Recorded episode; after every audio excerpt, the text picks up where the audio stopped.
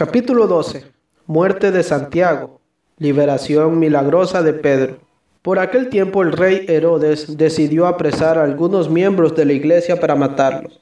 Hizo matar a espada a Santiago, hermano de Juan, y al ver que esto agradaba a los judíos, mandó detener también a Pedro. Eran precisamente los días de la fiesta de los panes acimos. Después de detenerlo, lo hizo encerrar en la cárcel bajo la vigilancia de cuatro piquetes de cuatro soldados cada uno, pues su intención era juzgarlo ante el pueblo después de la Pascua.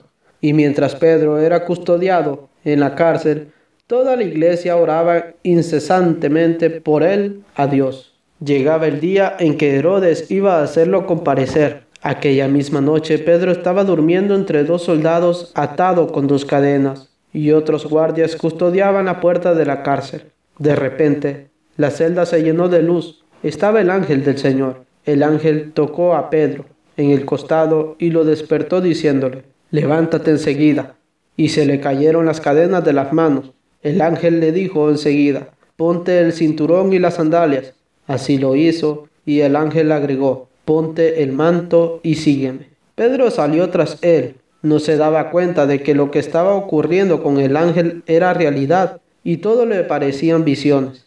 Pasaron la primera y la segunda guardia y llegaron a la puerta de hierro que daba a la ciudad, la cual se les abrió sola. Salieron y se metieron por un callejón y de repente lo dejó el ángel. Entonces Pedro volvió en sí y dijo, ahora no cabe duda.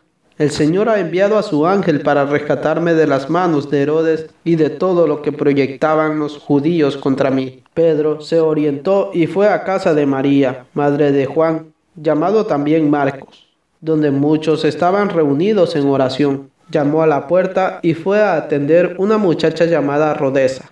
Reconoció la voz de Pedro y fue tanta su alegría que en vez de abrir la puerta entró corriendo a contar que Pedro estaba a la puerta.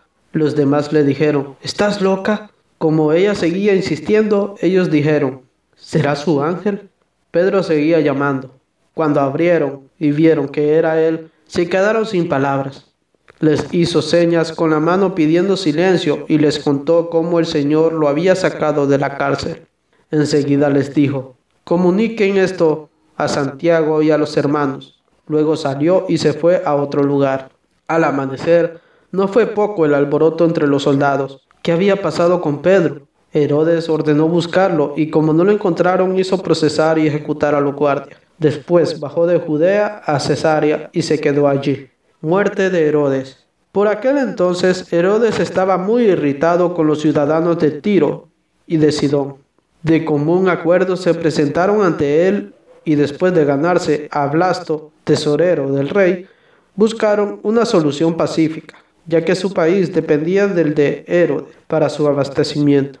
El día señalado, Herodes, vestido con el manto real, se sentó en la tribuna y les dirigió la palabra. Entonces el pueblo lo empezó a aclamar.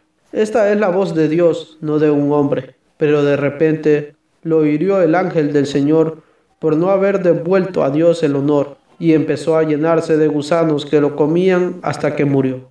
Mientras tanto, la palabra de Dios crecía y se difundía.